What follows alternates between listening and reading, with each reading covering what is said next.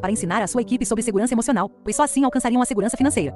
Aprendemos com ele que prosperidade não é ter dinheiro, e sim tudo que você precisa para cumprir o seu propósito nessa terra. Estar com saúde financeira para ter paz emocional. Muita gente quer ser rico, mas não sabe para quê.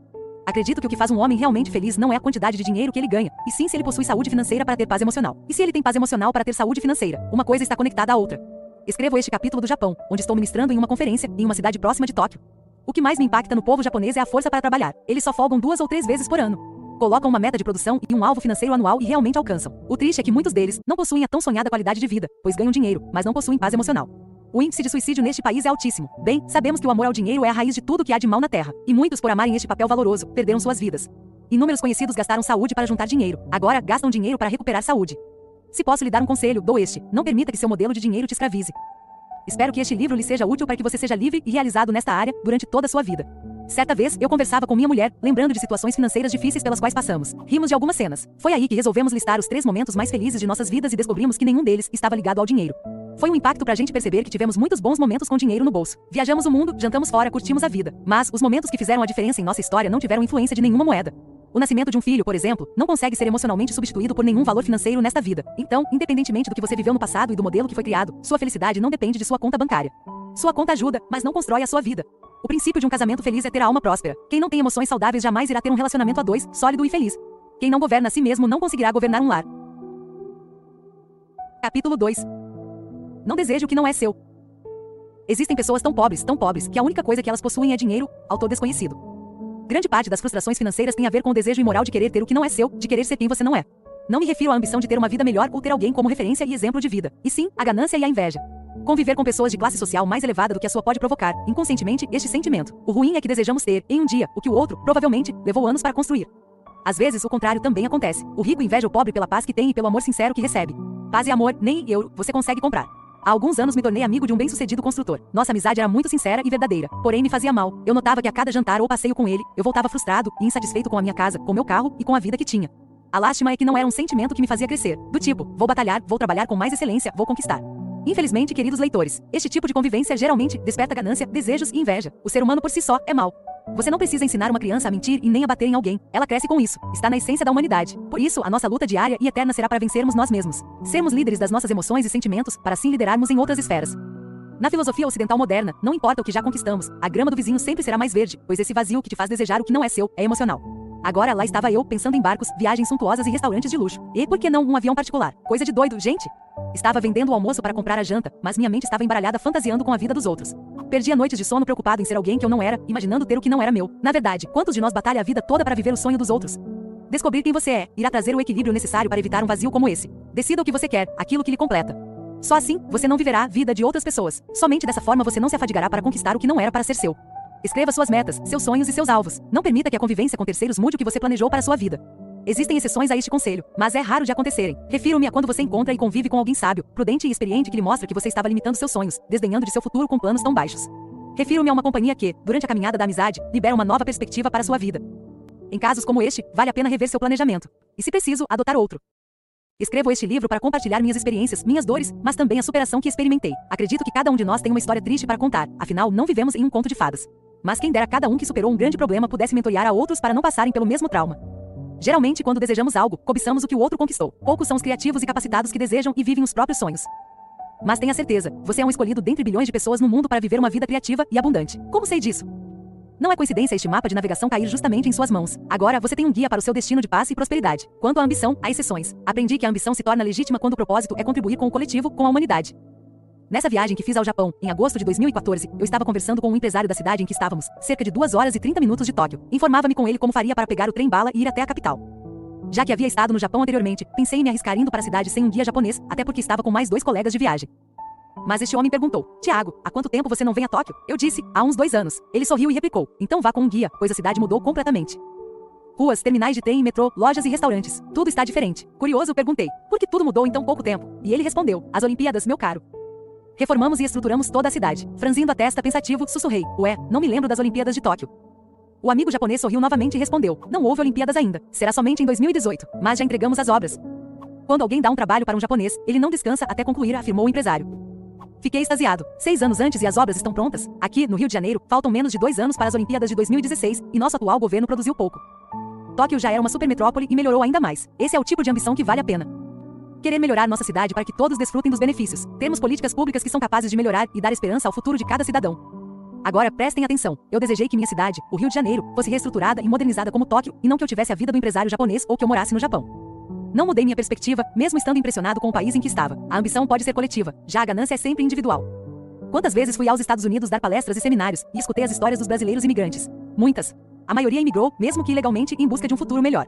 Mas o futuro de uma pessoa não está conectado à situação econômica de um país, e sim às suas decisões e escolhas diárias. A mesma dificuldade que o indivíduo encontrava no Brasil encontrará na América, na Europa ou onde for. O problema normalmente está conosco. Mas com o emocional descontrolado, tomamos decisões geralmente sem conselhos e nos mudamos de mala e cuia para onde parece ter uma oportunidade. Pessoas que vivem de oportunidades nunca encontram a porta certa, pois estão sempre ocupadas e distraídas com o que pareceu ser a grande chance. Que o diga alguns imigrantes. Acredito que chegou a hora de sua vida mudar para sempre. Chegou o momento de se estabilizar para crescer. Você faz o ambiente ou o ambiente faz você? É frequente em minhas conversas, sessões de coaching ou nas conferências mundo afora, eu encontrar pessoas que foram moldadas pelo ambiente em que estavam. Isso não é regra, mas é demasiadamente comum. Poucos são os decididos, corajosos e convictos do propósito que modelam um ambiente quando chegam e não o contrário. O exemplo clássico disto é o jovem que vira bandido por ter crescido em uma favela, onde o crime organizado e o tráfico dominam. O ambiente o formou e deu um destino a ele. Quando o Criador coloca o homem na terra, ele dá uma ordem direta e interessante que é relatada no livro bíblico de Gênesis. Dominai sobre os animais, governai a terra. Biblicamente falando, fomos criados para governar e dominar, não pessoas e sim ambientes. As pessoas nós devemos servir com os dons que nos foram dados. Sendo assim, quando entro em um ambiente miserável, eu não me torno um miserável, mas transformo o ambiente com o conhecimento e prosperidade que há em mim. Se entro em um ambiente milionário, também não me torno um milionário, mas transformo o ambiente com tudo aquilo que possuo e que o dinheiro não pode comprar. Temos o poder de transformar ambientes. Quando temos essa consciência, já não desejamos o que não é nosso. Ao contrário, queremos dar aquilo que temos. Quando resgatamos estes princípios, não saímos por aí comprando porque todos do nosso ambiente estão comprando, mas governamos nossos impulsos. O ambiente perde o efeito sobre nós. Se você comprar coisas que não precisa, logo terá que vender coisas que precisa.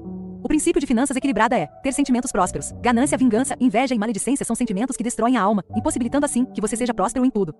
Livre-se de todo sentimento que impede a prosperidade de sua alma e se prepare para ter mais acesso aos recursos financeiros. Capítulo 3 As frustrações controlam seu dinheiro.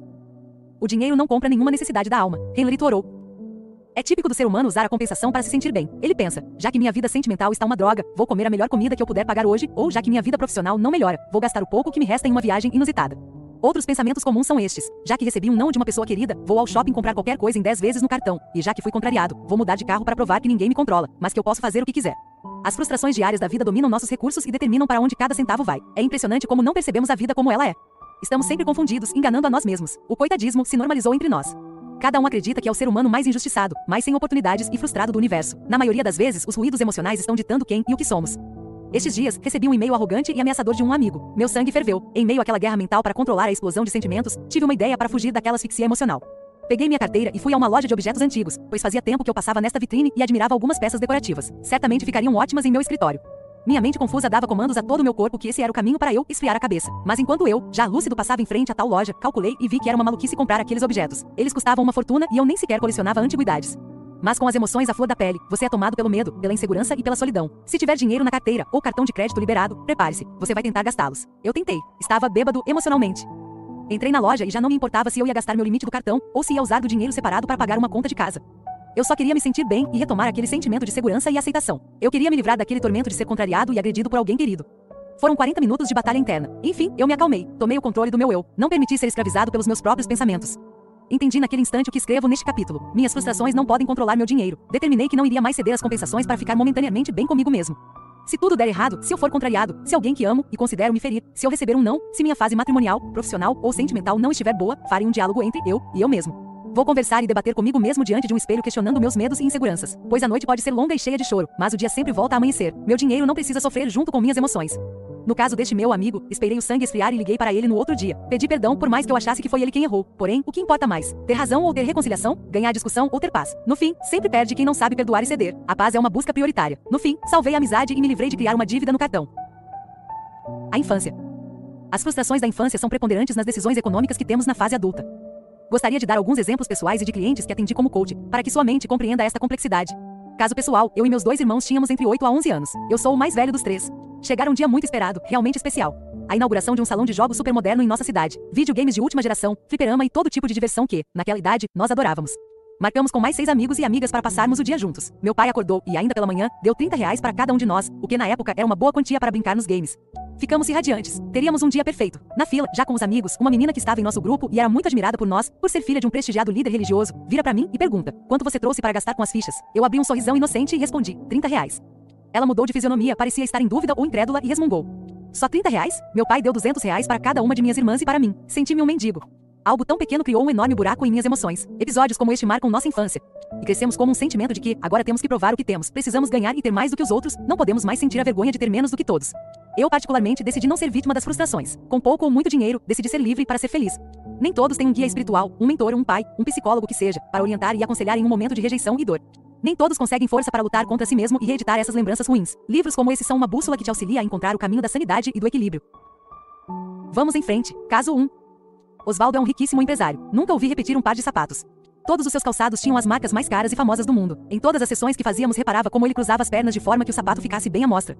Não entendia por que um homem tão rico queria claramente mostrar para alguém a marca do sapato que estava usando. Até que um de nossos encontros perguntei: Osvaldo, como foi sua infância? Ele respondeu: Muito boa. Meus pais me ajudaram bastante, sabe? Meu velho era motorista de ônibus, minha mãe costureira. Ainda assim, sempre lutaram para que eu tivesse oportunidades na vida, disse-me o empresário. Insisti, mas, de todos os seus desejos e sonhos da infância, qual você não podia realizar na época? Dos não realizados, quase machucaram o coração. Os olhos dele lacrimejaram. Percebi que algo ainda estava ali, bem escondido dentro de seu coração. Oswaldo então me conta que seus pais batalharam muito para ele estudar em uma boa escola e assim tentar garantir o futuro dele. Porém, nessa escola, todos usavam o tênis da moda. Me lembrei de meu próprio caso que relato no capítulo 1 sobre o carro do meu pai. Ano após ano, o sentimento de humilhação de ser o único que não podia ter os lançamentos das grandes marcas era insuportável. E, para completar, ele estava indo para a escola com o mesmo tênis há três anos. Oswaldo conta que pensou em muitas coisas ruins para tentar adquirir aquele tênis. Para não sentir aquela vergonha estranguladora todos os dias no colégio, ele estava disposto a qualquer coisa, mas seguiu no caminho certo. Na adolescência, foi trabalhar como frentista em um posto de gasolina para juntar dinheiro para fazer uma faculdade. Quando cresceu mais um pouco, formou-se em economia e se tornou um dos maiores consultores bancários da cidade. Ficou milionário. A partir daí, passou a colecionar os melhores tênis e sapatos que as lojas podem oferecer. Aquele sentimento o faz ter hoje em dia uns 200 pares de sapatos importados. Mesmo tendo tudo o que queria nos dias atuais, ainda era escravo de uma frustração do passado. Gastava muito para reparar uma dor de anos atrás. Trabalhei muito com ele a importância de reconhecer onde estava o problema, pois só podemos mudar aquilo que identificamos e reconhecemos. Quando ele se deu conta que este sentimento nutrido ao longo dos anos era destrutivo, resolveu se libertar. Foram horas, dias, meses trabalhando com Oswaldo, mas estou orgulhoso. Hoje ele é muito mais rico por dentro do que por fora. Ele usa menos sapatos do que antes e doa mais. Atualmente está calçando crianças carentes e de orfanatos que jamais poderiam ter um tênis bom, quanto mais o da moda. Ele usou a sua dor para nortear o seu destino. Quando eu fui à Índia em missão, ele foi um dos primeiros a doar para os orfanatos de lá. Nossa vida só tem um real valor se a maneira que vivemos transforma a realidade dos que estão à nossa volta. Dê sentido à sua vida, ao seu propósito de existir, vencendo as dores do passado, não aceitando ser o coitadinho. Deseje ardentemente dar a volta por cima e tomar o controle de sua história. Saiba que, agindo assim, o seu futuro começa hoje. Sigo torcendo muito por você.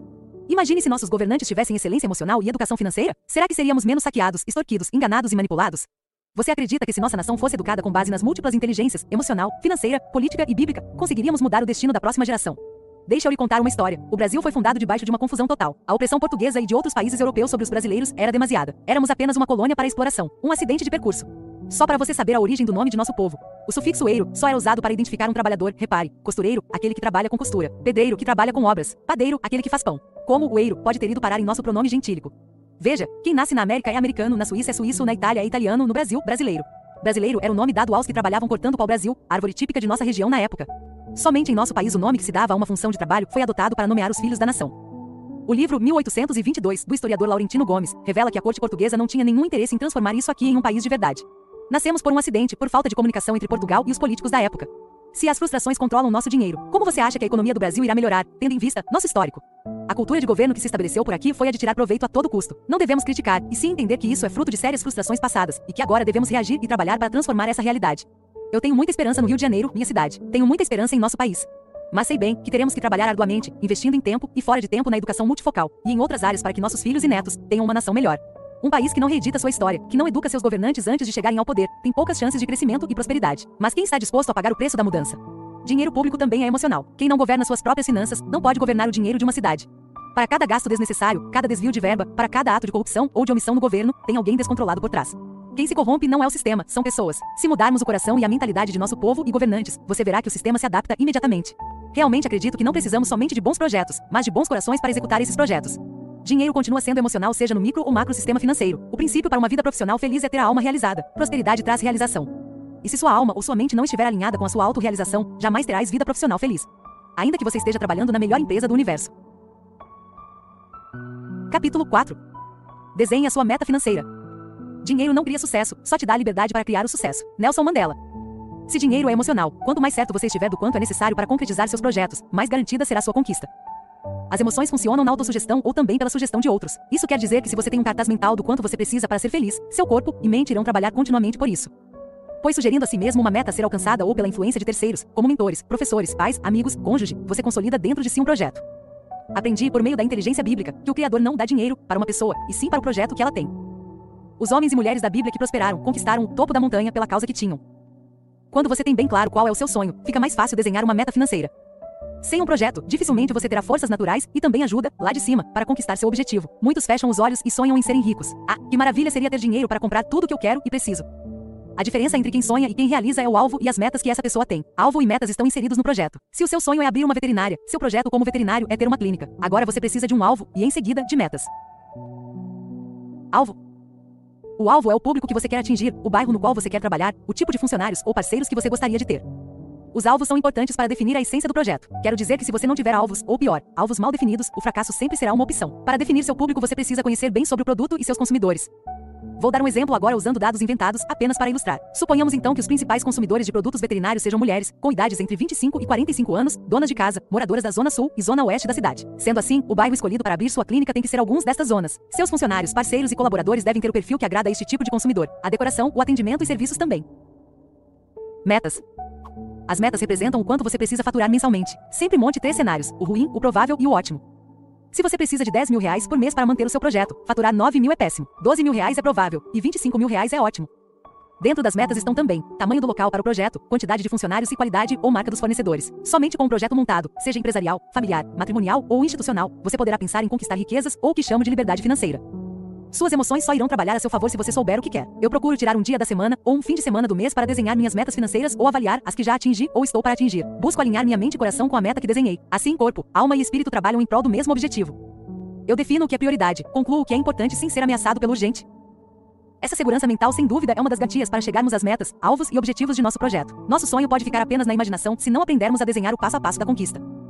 O princípio para uma vida espiritual satisfatória é ter a alma próspera. Muitos homens e mulheres